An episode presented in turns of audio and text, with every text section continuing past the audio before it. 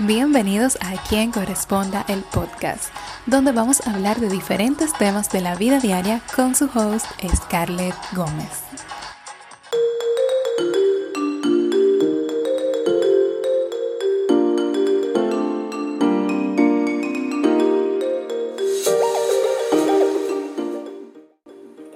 Bienvenidos al episodio número 12 y después de un buen fin de semana y un lunes festivo volvemos con las pilas renovadas y hoy les traigo un tema súper cotidiano, algo por lo que todos hemos tenido que pasar en algún momento de nuestra vida. Hoy hablamos sobre las opiniones que no solicitamos pero aún así obtenemos.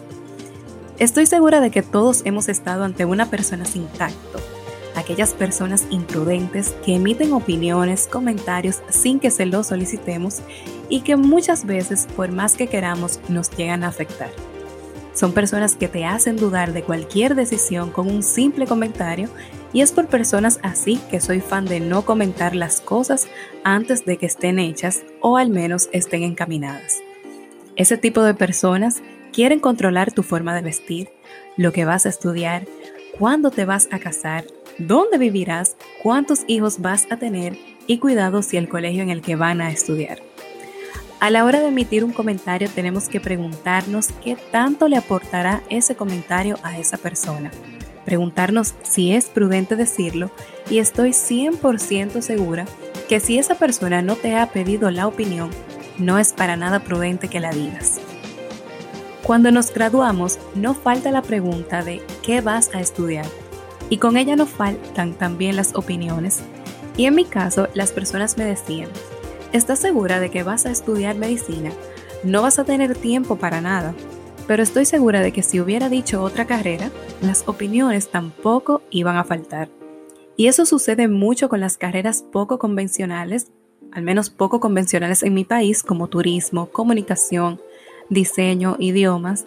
Y cuando digo poco convencionales, es porque para algunas personas solo se puede ser abogado, médico, ingeniero, arquitecto o administrador.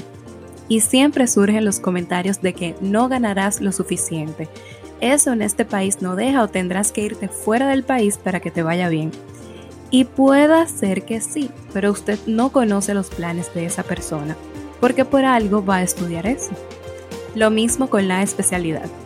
Es mejor que hagas tal especialidad porque la otra es, es muy difícil, hay muchos médicos con esa especialidad, hay muchos ingenieros, hay muchos arquitectos sin trabajo. Piénsalo bien, por Dios. Asimismo están las etiquetas o las supuestas reglas de comportamiento según tu profesión. Y yo sé que mis colegas se sentirán identificados con el no puedes hacer tal cosa porque eres médico. No puedes tener tatuaje o piercings porque ¿qué van a pensar los pacientes cuando consulten contigo? Son opiniones que uno nunca pide, pero que siempre están. Porque yo entiendo que una cosa no tiene que ver con la otra, y mucho menos en el siglo en el que estamos.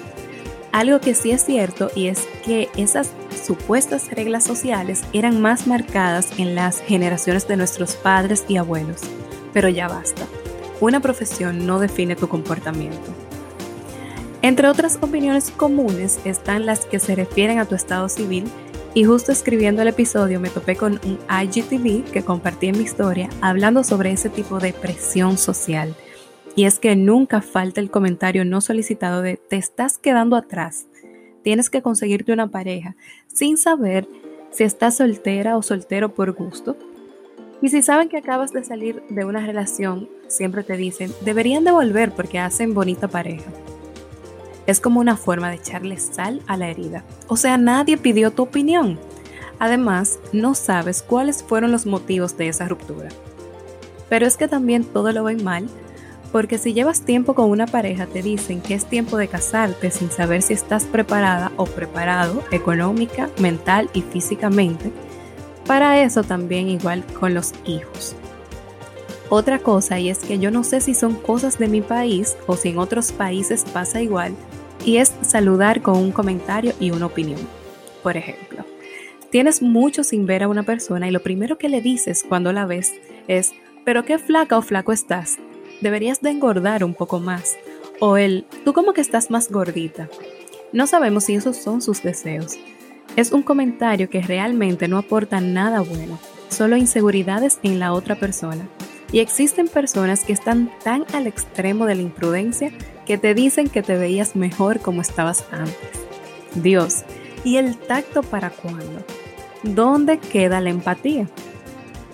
El problema de encontrarnos con este tipo de personas es que siempre hacen esos comentarios cuando no estamos preparados para responder de una manera rápida, estamos desprevenidos y no sabemos cómo responder sin ser groseros. En mi caso, yo suelo respirar profundo y cambiar el tema o retirarme, pero hay muchas formas de responder. ¿Cuáles utilizas tú? Siempre ten pendiente que lo que una persona dice es reflejo de lo que le molesta de sí mismo. Y si eres una de esas personas, recuerda que tenemos que ser empáticos, ponernos en el lugar del otro, preguntarte cómo te sentirías si te estuvieran dando a ti esa opinión. Las palabras son poderosas y pueden cambiar el ánimo, la vida de las personas. Y es por eso que encontré una frase de Min De Liu que lo explica perfectamente y dice, las palabras son tan poderosas Pueden destruir un corazón o curarlo. Pueden hacer que un alma se avergüence o que se libere. Pueden apagar los sueños o darle más vida. Pueden interrumpir la conexión o crearla. Pueden crear barreras o destruirlas. Tenemos que usar las palabras sabiamente. Así que vamos a medir lo que decimos, vamos a ser más empáticos y sobre todo sacar toda nuestra paciencia. Hasta aquí el episodio de hoy. Recuerda que estamos en Apple Podcast, Spotify, Google Podcast, YouTube y en Instagram como a quien corresponda podcast. Nos vemos en el próximo episodio. Bye bye.